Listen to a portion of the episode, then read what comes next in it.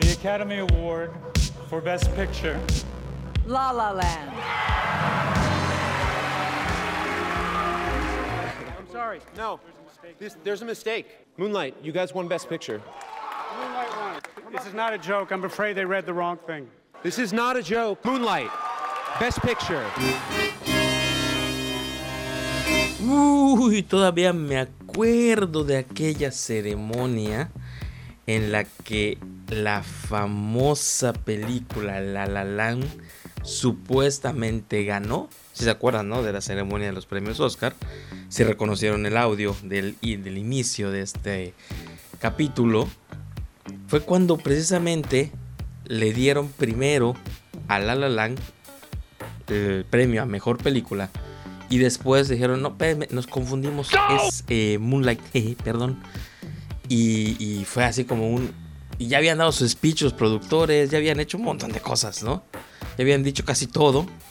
Y de pronto se, se dio este, este evento que fue un shock para todos, ¿no? O sea, para todos los espectadores dijimos, ¿qué? Todo el mundo dijo, ¿cómo? Y, y ya nunca se supo, o a lo mejor sí, pero no estoy enterado. Eh, si fue un error de sobre o eran dos premios y al final decidieron no, mejor vamos a dárselo al otro. No sabemos realmente. Eh, a lo mejor si alguien lo sabe lo puede comentar por allá en, en la página. Pero no sabemos qué pasó. Así que pues me pareció algo padre y aparte pues de acuerdo a todo lo que está platicando ahora.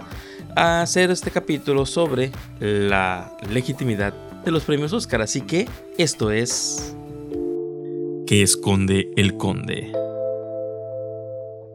Pues condenados, así es, vamos a comenzar este programa y en este programa voy a hablar muy poquito de esta, en esta dinámica porque eh, van a escuchar la entrevista bastante interesante que se hizo esta semana. Pero antes de llegar a ese punto, va, les recuerdo están escuchando por medio de Spotify, así que compartan en Spotify a todo mundo que quieren este, que escuchen este podcast. Acuérdense de darle seguir y también darle clic en la campanita para que les avise cuando suban un nuevo capítulo como cada miércoles.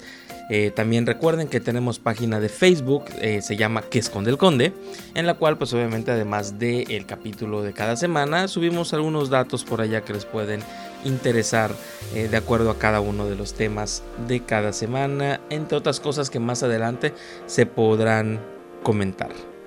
Pues como cada año, más o menos para estas fechas, no estamos más o menos en febrero, marzo, eh, usualmente todo el mundo estamos corriendo tratando de ver las películas premiadas porque entre enero y febrero sale la nominación de la academia a las películas como mejor película, mejor cinematografía, mejor actor, etcétera, etcétera. Todas esas categorías que ya conocemos.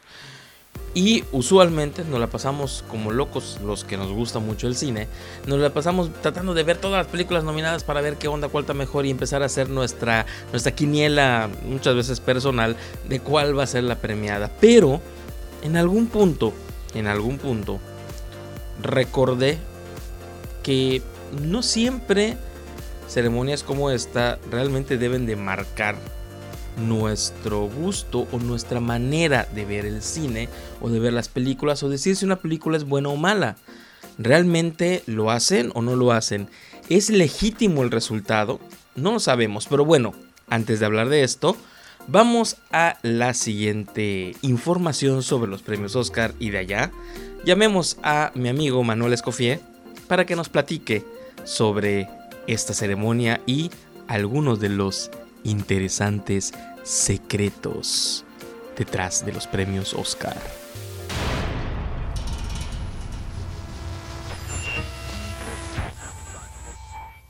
Posiblemente la ceremonia de premiación más esperada en el mundo cinematográfico. Disfrutamos su espectacular presentación, ver a las estrellas del momento, los chistes y confirmar que aquella que dijimos, bro, la mejor película del siglo, es realmente la mejor película. Pero, ¿son realmente un referente de que una película es la mejor de todas? Hablemos de esto más adelante, antes un poquito de cómo se creó esta ceremonia. En 1927 se estableció la Academia de Ciencias y Artes Cinematográficas. Después de esto, se celebró una cena en la sala Crystal del Hotel Biltmore, en el centro de Los Ángeles, para discutir las metas de la nueva organización. Una de estas metas era idear un método para honrar los logros extraordinarios, fomentando así los niveles de calidad superiores en todas las facetas de la producción cinematográfica. Entre varios puntos se discutió sobre el galardón, por lo que se bosquejó una estatuilla de un caballero empuñando una espada frente a un rollo de película con cinco radios. Estos representaban los premios o áreas que se premiarían, actores, directores, productores, técnicos y escritores. La espada era el símbolo de protección a la industria del cine. Se eligió al escultor George Stanley de Los Ángeles para crear la estatua sin modelos reales, quedando al final un caballero parado sobre un rollo de película, sin espada. Pero la famosa estatuilla no tenía nombre, simplemente fue el premio de la Academia al Mérito. Fue hasta aproximadamente 1939 cuando obtuvo su apodo de Oscar, el cual nadie sabe a ciencia cierta de dónde vino. Se dice que una bibliotecaria se lo asignó, que un periodista lo escuchó mencionar de alguna persona que fue premiada y dijo, oh, me recuerda a mi tío Oscar. Pero realmente no lo sabemos. Pero sí sabemos que es la ceremonia más esperada, aunque aún no sabemos si es la más legítima, y para ello platicaremos con un invitado especial en este capítulo. Así que si quieren conocer el verdadero secreto detrás de la creación de la ceremonia, escucha lo siguiente en qué esconde el conde.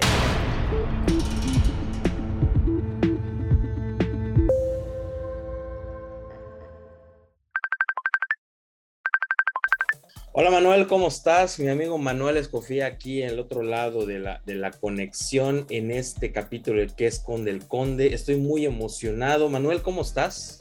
Bien, bien, como te había comentado, es un día ajetreado, pero, pero bien, todo tranquilo, igual y muy, muy contento y muy emocionado de estar en este nuevo espacio. Qué, bueno, te agradezco, de hecho, mucho, muchísimas gracias por tu, por tu tiempo, ¿no? Porque pues sé que, que, andas muy ocupado en todo. Y hablando de esto, que andas muy ocupado, ayúdame contándole un poquito al público, ¿no? A los, a los ¿Qué me mantiene tan ocupado? ¿Qué te mantiene tan ocupado, además de tu hija? Digo, sí, que de por sí ya eso es una chamba de tiempo completo. Ya con eso. Bueno, pues actualmente eh, trabajo eh, en el Programa Institucional de Cultura para el Desarrollo de la Universidad Autónoma de Yucatán. Dentro de ese programa estoy a cargo de lo que es el proyecto cinematográfico Kinowari, eh, donde llevamos a cabo diferentes actividades culturales, todas relacionadas con cine. También doy, actualmente imparto en la Facultad de Arte, Arquitectura y Diseño de la UARI, la asignatura de Formación Cinematográfica Aplicada. Y por supuesto, cada semana conduzco y produjo el, eh, el, programa de eh, el programa radiofónico de discusión cinematográfica Los Ojos de la Bestia, que se transmite todos los viernes a las 8.35 de la noche tanto a través de nuestra propia página de Facebook como de la señal de Radio Universidad 103.9 FM. Y en nuestra página en Facebook están ahí también todos los eh, capítulos anteriores, por si quieren verlos y escucharlos, ahí en la sección de videos. Ahí está todo nuestro catálogo de episodios donde cada semana discutimos temas relacionados con el cine de diferente índole. Yo y mi compañero Jorge Carlos Cortázar Sabido, ¿no?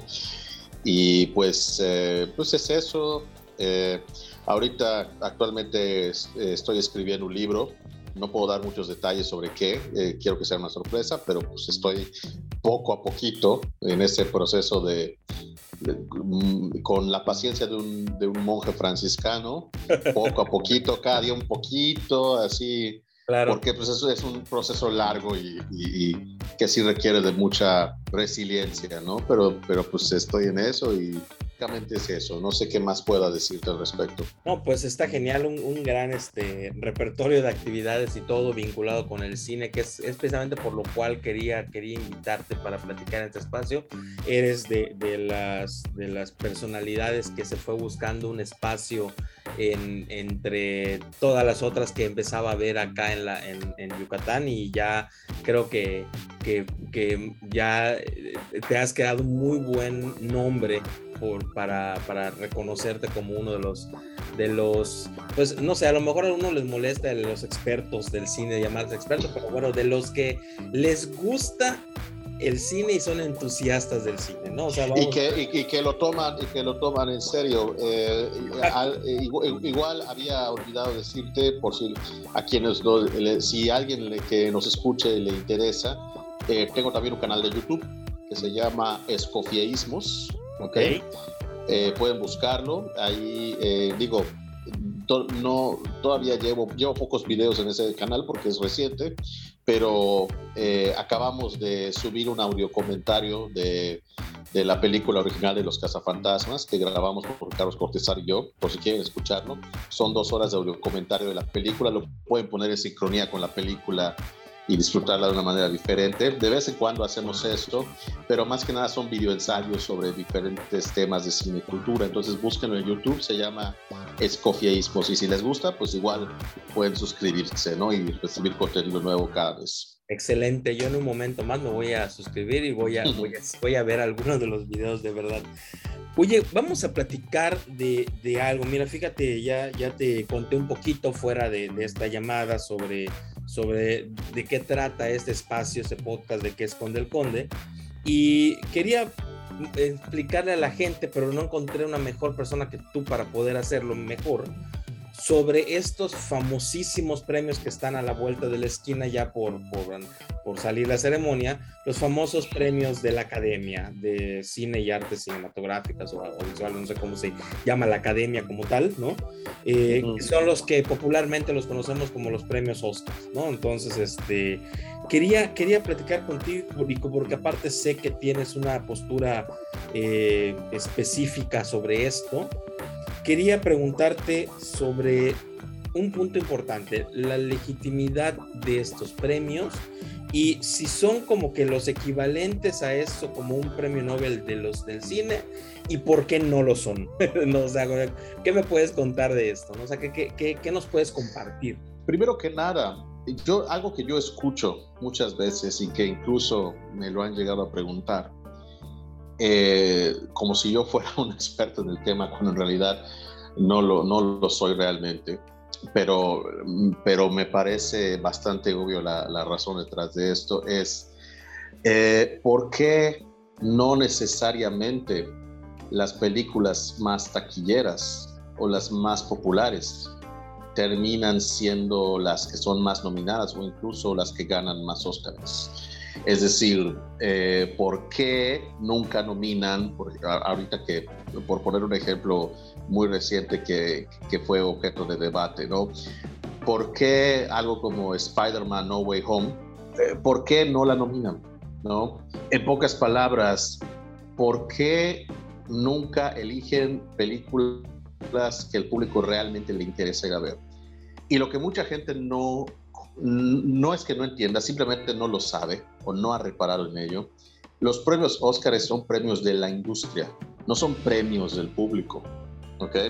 Es decir, eh, ellos seleccionan por diferentes eh, y muchas veces contradictorias y a veces hasta arbitrarias e incomprensibles razones las películas que se supone que ellos consideran que son las mejores desde el punto de vista de gente que trabaja en la industria, no desde el punto de vista del público, aunque ciertamente, ciertamente es un hecho que al menos en los últimos, ¿qué te gusta? 15 años, 15, 20 años, el que tanto haya recaudado en taquilla una película sí ha sido un factor determinante al momento de, elegirla como candidata o no. También el que es en, qué época se supone que se estrena, porque norma, es muy difícil, hasta hace unos 15, 10 años era muy difícil que una película que estrenaba en verano o posterior a la temporada de invierno lograra colarse en la lista de nominaciones. Porque ¿Por qué? Porque normalmente, tradicionalmente, ¿qué es lo que pasaba? y, esto ya cambió, digo tradicionalmente porque esto ya cambió completamente. Normalmente, eh, todos los que son los blockbusters de superproducción con presupuestos millonarios, los famosos, en, como se dice en inglés, las famosos pole movies, ¿ok?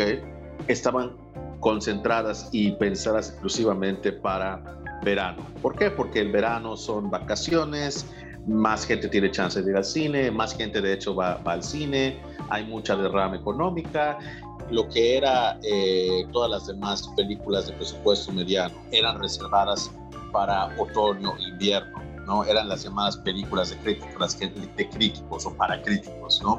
Y sobre todo también, pues es más o menos la época en que hay algunos festivales también que sirven para ir rondando estas películas, sobre todo las que no cuentan con el mismo nivel, con, el mismo, los mismos recursos económicos de promoción y distribución que estas otras películas veraniegas. En ese sentido, los festivales y las premiaciones de ciertos festivales de cine sí ayudan a que películas que difícilmente pueden llegar a un público puedan hacerlo por medio de este, digamos, recomendación de boca en boca y aparte porque sirven para que tengan un distribuidor.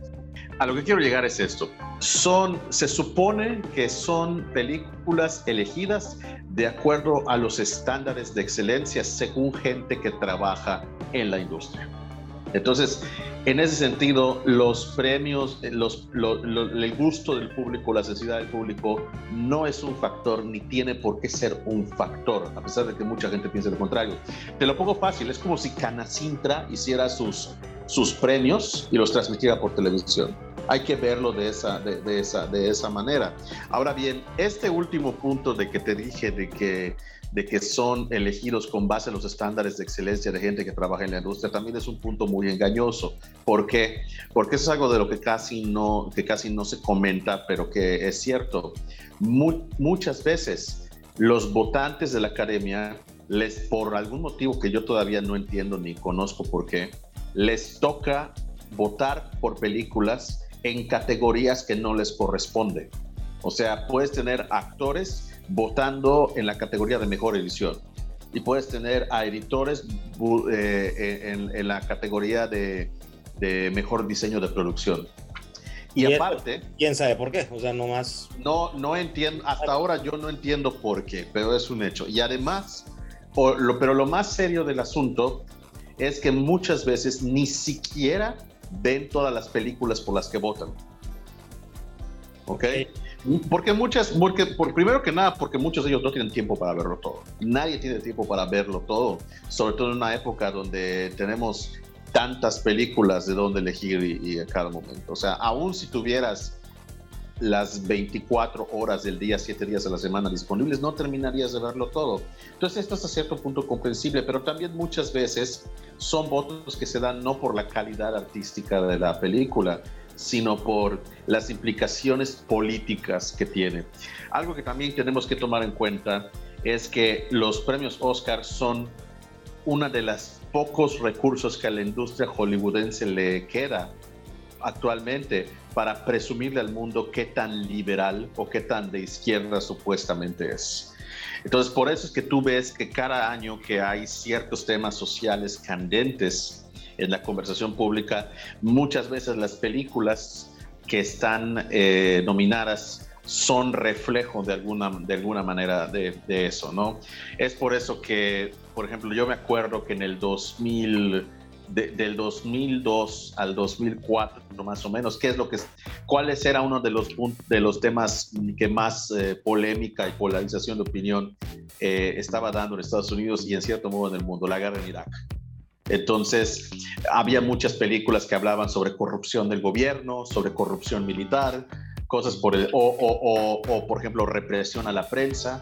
Entonces, mucho de eso tiene que ver con, con esta amalgama de relaciones públicas y de, y, de vender esta idea de, prestigio, cuando en realidad muchas veces hay otras cosas detrás de ello. Entonces, yo creo que es una maquinaria de relaciones públicas que en ese aspecto ha sido exitoso en el sentido de convencer al, al, al público y al mundo en general de que son estos referentes de prestigio y de credibilidad cuando muchas veces no tiene nada que ver con la película en sí.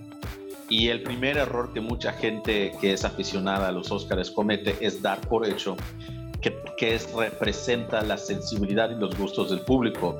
Eso no es cierto. Si así fuera, eh, Marvel, eh, Marvel eh, las películas, los estudios Marvel ya habrían ganado como siete u ocho premios a mejor película. ¿Ok? Y, y, ya y vemos, y vemos que, no es, que, no, que, que, que no es así. Entonces, de entrada tenemos que, para hablar de los Oscars, tenemos que tener muy en claro de qué estamos hablando exactamente. Y desgraciadamente eh, mucha gente o no lo sabe o lo desconoce o, prefiere no entenderlo porque se dejan llevar muchas veces por el hype, por la visceralidad, no, no por nada. Igual, tú mencionaste la cuestión de los premios Nobel en términos de legitimidad. He escuchado también que mucha gente los llama el, Super Bowl del cine, lo cual precisamente cuando yo escucho eso como parte de un argumento de defensa, pues no necesariamente lo considero un punto a, su, a, a, favor a su argumento, sino todo lo contrario. Más que anti-Oscar, yo realmente mi, mi, postura, digamos, crítica es que no haya una lectura mucho más crítica, va a valgar una mejor palabra, para realmente entender de qué se trata y cuál es el sentido y que mucha gente uh, compre ciegamente este hype y se le dé una importancia que realmente no, no tiene ni, ni, ni, debería de tener ni merece. En particular, mi problema es este.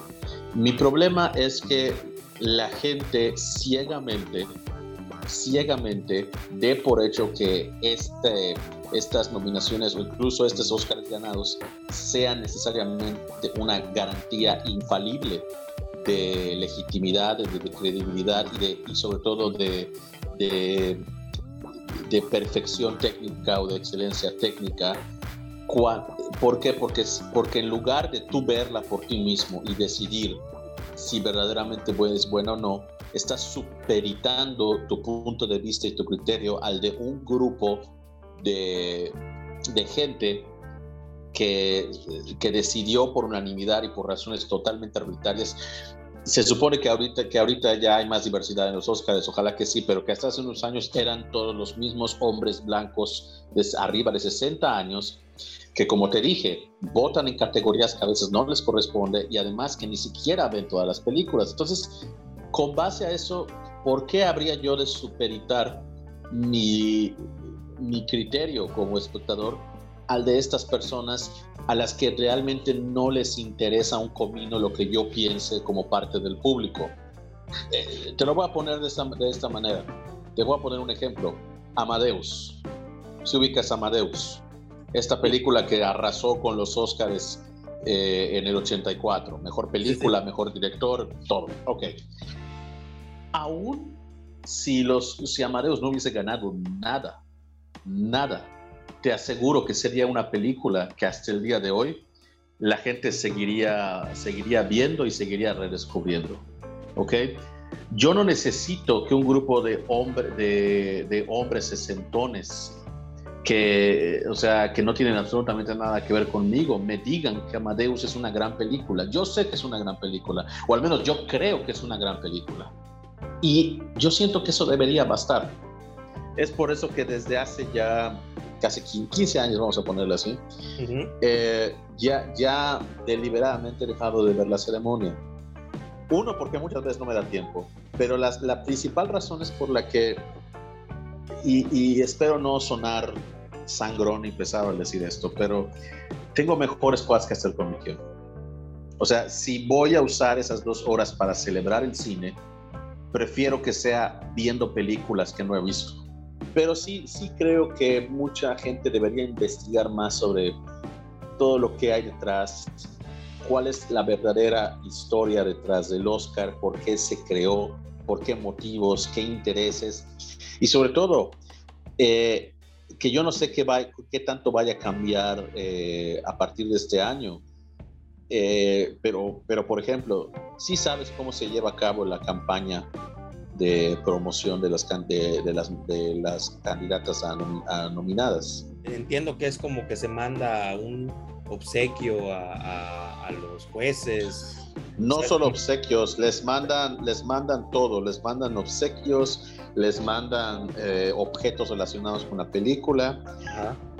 Eh, eh, y para su consideración. Para su consideración, claro, invierten miles de, miles de dólares de campaña impresas en publicaciones como Variety, Hollywood Reporter, espectaculares por todos Los Ángeles. Em, es, básicamente una campaña política. Lo, lo único que no, que no ofrecen es dinero, pero, pero, pero, pero llega un punto en el que es muy difícil no considerar una especie de soborno. Claro. Eh, y hay historias muy interesantes detrás, detrás de ellas que yo no sé si son ciertas. Por ejemplo, eh, hace ya muchos años, por ahí de los 80 más o menos, creo que querían tomar como consideración, que tomara como consideración en la película la serpiente y el arco iris. Eh, escuché por ahí, no sé si sea cierto, pero dice la leyenda que en una de esas entregaron en una caja a uno de los votantes una serpiente de verdad. Sí. Eso no, digo, no, no dudo que haya sido cierto, pero no lo he podido verificar. Pero entonces es ese tipo de cosas y muchas veces eso es lo que influye la decisión de, los votantes muchas veces. ¿Qué tantos regalitos les llegó de tal película? Y puede ser que ni siquiera se molesten en verla, simplemente porque ya les, les regalaron este brazalete o esta corbata o, lo que sea, pues ya están predispuestos. Entonces, de entrada ahí, ¿qué tan seriamente merece ser tomado eso, no? Yo creo que lo mejor que podría pasar es que los Oscars se siguieran dando, pero ya no se transmitieran que fueran, porque al fin y al cabo, ¿quién los ve? ¿No? Y sobre todo en televisión, en televisión tradicional, ya nadie ve televisión tradicional. Sería interesante ver si se les prende el foco y deciden transmitirlos en streaming. Que eso, eso a lo mejor podría ayudar a darles más rating con las demográficas más jóvenes y reinventarse hasta cierto punto. Oye, pero estos premios, cuando los, por ejemplo, como son de la industria, cuando los ganan, ¿sí les da cierto prestigio en la industria, por ejemplo, a los actores y todo, para cobrar más o no? Mira, eso es. Eh, en cuanto a películas, sí está comprobado que ciertas películas que, que a lo mejor no, no les va bien en taquilla, eso es cuando la taquilla era claramente el indicador de éxito comercial de una película, porque ahorita esto está cambiando. Con eso de que cada vez hay más que van directo a streaming o van en streaming y luego a cines, ya las reglas del juego se están reescribiendo a tal punto que ya nadie está seguro de cómo medir eso. Eh, en el pasado sí ha habido casos de películas que languidecen en taquilla, por alguna razón son nominadas y luego a pocas semanas o meses de la entrega del Oscar las vuelven a, a, a estrenar en cines y como parte de su campaña de promoción para los premios. Y al ver que, la, que están nominadas, la gente le da una segunda oportunidad y, y muchas veces, eh, eh, eh, ¿cómo se llama? Pues si, no se vuelven un éxito necesariamente, pero sí recuperan más dinero, ¿no? Sí ganan más dinero. Entonces, en ese sentido, sí hay un beneficio de películas, por ejemplo, de carácter independiente o nivel internacional que no logran llegar a muchas salas o, tener mucho, o que tienen una distribución muy nula, la nominación les puede ayudar a conseguir más distribución.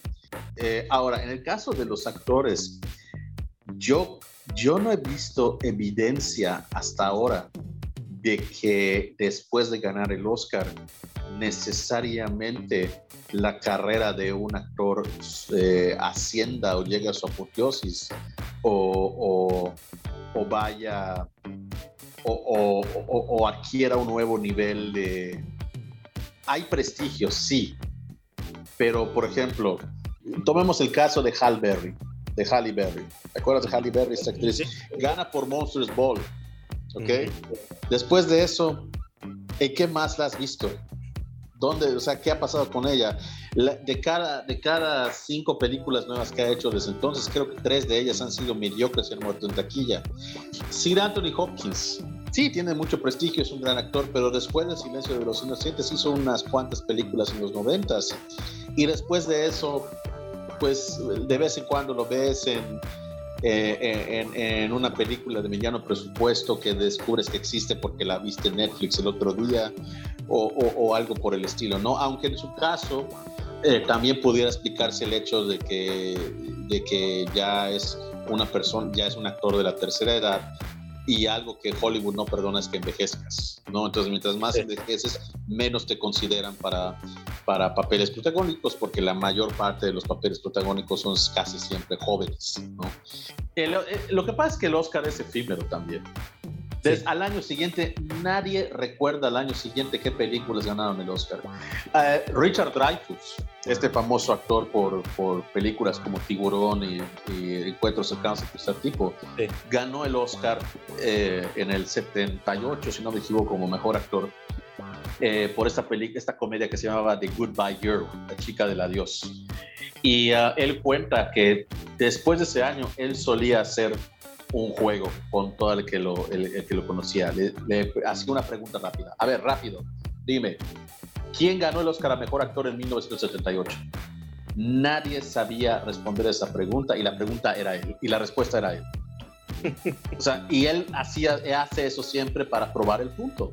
Que los Oscars, al menos desde el punto de vista de un actor recién ganador del Oscar, es una noche fabulosa una fiesta para recordar, y pero nada más. Y me gustaría que, que, cerráramos con qué le quieres decir al público sobre el cine, ¿no? O sea, sobre el cine, en streaming, en ir a una sala y todo. ¿Qué les dirías? Disfrútalo como o qué quieres decirles. Bueno, mira, una vez más, yo no, yo no quiero estar en la posición de, de, decirle a, nadie qué hacer. Claro, no decir qué hacer, eh, pero ¿qué recomendarías? Yo, y creo que tú también, porque somos más o menos de la misma edad, pues somos de la generación del VHS y del beta. O sea, tú, o sea, no me vas a dejar mentir. Las primeras películas que yo vi fueron en la tele, fueron en, beta y VHS. Sí, me llevaban al cine y todo eso, pero, pero no crecí con ese amor por la sala de cine como este espacio comunal, este ritual con el que crecieron nuestros padres y nuestros abuelos, de que ir al cine era, ir como ir a misa, ¿no? De que, de que te ibas todos los domingos, te arreglabas, te acicalabas, y, y, era como ir a misa. Y de alguna manera la, la, sala de cine era como una iglesia, en el sentido de que un montón de extraños entraban a un edificio, a un espacio, y tenían esta experiencia en común. Eh, pero tú y yo crecimos con una experiencia más individualizada, ¿no? Una, una forma de entender el cine más directa, más íntima y sobre todo porque teníamos algo que nuestras generaciones anteriores no tenían, el control remoto. O sea, tú podías ponerle adelantar, retroceder, pausar y muchas veces notabas cosas que no hubieras notado de no haber sido el proyeccionista, quizás, a, menos que hubiera sido el proyeccionista en una sala de cine. Entonces, en ese sentido, yo no, yo no puedo culpar a nadie por preferir, por ejemplo, eh, ver una película en su, Smart TV o, en su iPhone incluso. No, no, puedo rasgarme las vestiduras por la pérdida de la sala de cine como espacio, por la muerte de la sala de cine como espacio comunal o de experiencia comunal, porque no me tocó vivirlo. Al mismo tiempo reconozco que sobre todo hay, hay, hay películas definitivamente, al menos la primera vez, la tienes que ver en una sala de cine. Porque, porque están hechas para verse en una, en una sala de cine. El irlandés de Martin Scorsese, que, que, desde que salió yo he sido de los que más aguerridamente la ha defendido a pesar de sus imperfecciones. Yo me alegro todos los días de haberla visto en una sala de cine en una sala de cine. Entonces, todo depende de, de qué películas sientas tú, consideras tú que necesitas ver en una sala de cine y cuáles puedes esperar tranquilamente a, ver en streaming. Yo creo que las dos, las dos cosas tienen sus propios beneficios y, y como todo también tiene sus contras. Espero que la tecnología ayude, eso sí, a, a preservar material para que no se pierda, porque eso es importante. La memoria fílmica es, yo creo que es tan importante como la memoria histórica. Eh, no veo que, no veo que muchas eh, plataformas o empresas de streaming estén lanzándose a hacer eso, pero por ejemplo tienes algo como Movie, que es una maravilla, porque, porque Movie es como Netflix, pero es de cine internacional, cine clásico, cine europeo, o sea, eh, eh, y, si quieres algo más comercialón, pues puedes también echarte HBO Max o Amazon. Yo creo que lo más importante es que, que surja y prevalezca una cultura cinematográfica donde la gente no solamente vea una forma de cine, sino vea muchas. Le decía a mis alumnos, procuren ser cinematográficamente promiscuos. O sea, o sea de, que, de, que, de que no sean monógamos Ahora ya lo cambié para evitar malentendidos, ya no digo promiscuos. ahora ya digo, yo digo, ahora ya digo, porque ya porque vivimos en tiempos medio delicados, ya, ya ves. Entonces, para que no me malentiendan, yo ahorita digo, sean cinematográficamente omnívoros. Ok. ¿No? o panófagos, si queremos verlo de esa manera. Porque una sola forma de cine es una sola forma de ver el mundo. Porque al fin y al cabo las películas son eso, son ventanas hacia aspectos del mundo que de otra manera no, conocerías. China está definiendo lo que vemos en las salas comerciales. ¿Por qué? Porque todas las decisiones que Hollywood toma ahorita es para complacer al mercado chino, porque el mercado chino es de lo que está viviendo ahorita. Entonces, ¿qué es lo que pasa? China favorece este tipo de producciones eh, de franquicia eh, con presupuestos multimillonarios porque no representa muchas veces nada subversivo ideológica o políticamente que los pueda poner eh, que, que, los pueda incomodar, los pueda ofender. Aunque a veces también eso es discutible, porque muchas veces se reservan el derecho de vetar de sus salas a cualquier película, por más inofensiva que parezca. Pero, o sea, date cuenta, China está decidiendo por ti qué ves en las salas de cine y tú no te das cuenta. Mientras tanto, sigues ahí como, como, pelma, como pelmazo, em, eh, eh, obsesionado de que es que Scorsese no le gusta el cine de superhéroes. O sea, mientras todo esto ocurre, o sea, es, mientras nos estamos eh, perdiendo el tiempo distrayéndonos con, e, con esta controversia irreal e inane, esto está pasando y muchas otras cosas están pasando que no nos damos cuenta. Por, e, por eso necesitamos, no, no necesitamos fans, Necesitamos espectadores críticos. Pues yo creo que nos llevamos eh, para esta parte eso de ser espectadores críticos, eh, no promiscuos, sino omnívoros, como dices, ¿no? Al, al, final, para disfrutar el cine. O sea, creo que el cine es para disfrutarse, sea la película que sea. Y pues gracias. ¿Algo más que quieras agregar para cerrar esto? rapidito te puedo, te puedo contar de, dónde, cómo se creó, por qué se creó la entrega del Oscar. Por favor. Para, rematar, para, para, dar el tiro de gracia, por, como, por decirlo de alguna manera. pues mira, básicamente, ok, bueno, pues básicamente fue en los años 20, ok. El, el, el dueño o el jefe de la MGM, de la Metro Goldwyn Mayer, en, en, ese entonces que se llamaba eh, Louis B. Mayer, o quien tenía por lo menos la mayor parte de las acciones del estudio, quería, quería construirse una nueva piscina en su casa en Malibu. Él estaba haciendo corajes porque tenía que eh, contratar a ingenieros y constructores que le hagan su piscina. No podía usar trabajadores de su propio estudio porque ellos estaban sindicalizados y tenía que pagar y tenía que hubiera tenido que pagarles, ¿no? Entonces, el hecho de que no los podía usar porque estaban sindicalizados, sin, que no los podía usar sin pagarles, ¿ok? Le hizo que le saltara una idea. Dijo, híjole, ahorita esto pasó con, mis, con los técnicos de mi estudio. ¿Qué voy a hacer si eso pasa con mis estrellas? Con mis directores, con mis escritores, con... que en realidad eso terminó haciéndose eventualmente, porque por eso existe el gremio de directores, el gremio de actores, el gremio de escritores, todos se sindicalizaron, pero en ese momento él no quería hacerlo.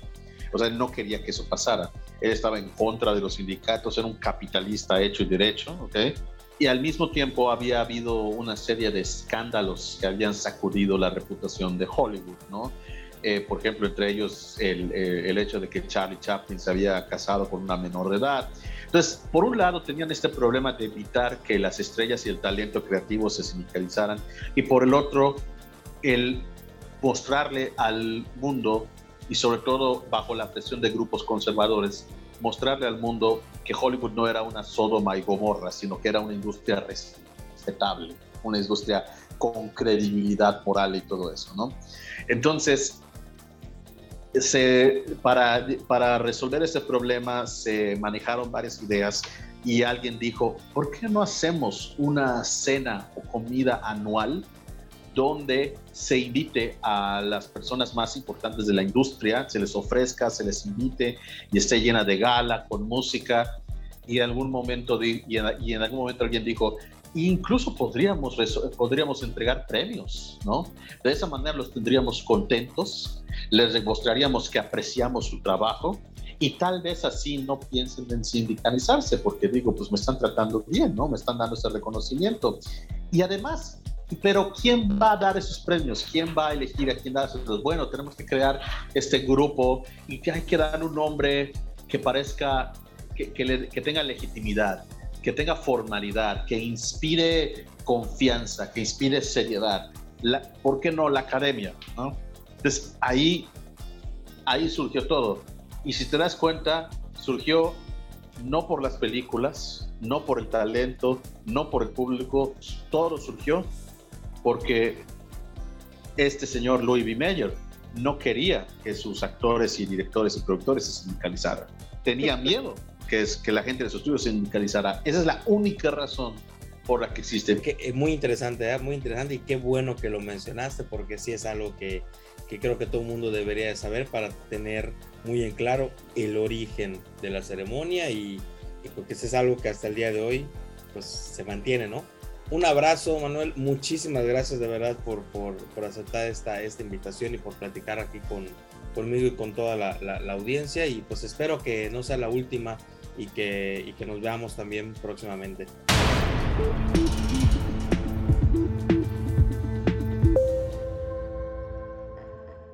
Pues ya lo escucharon condenados, no me quiero extender más en el cierre porque la plática con Manuel, como se dieron cuenta, fue muy, muy, muy amplia.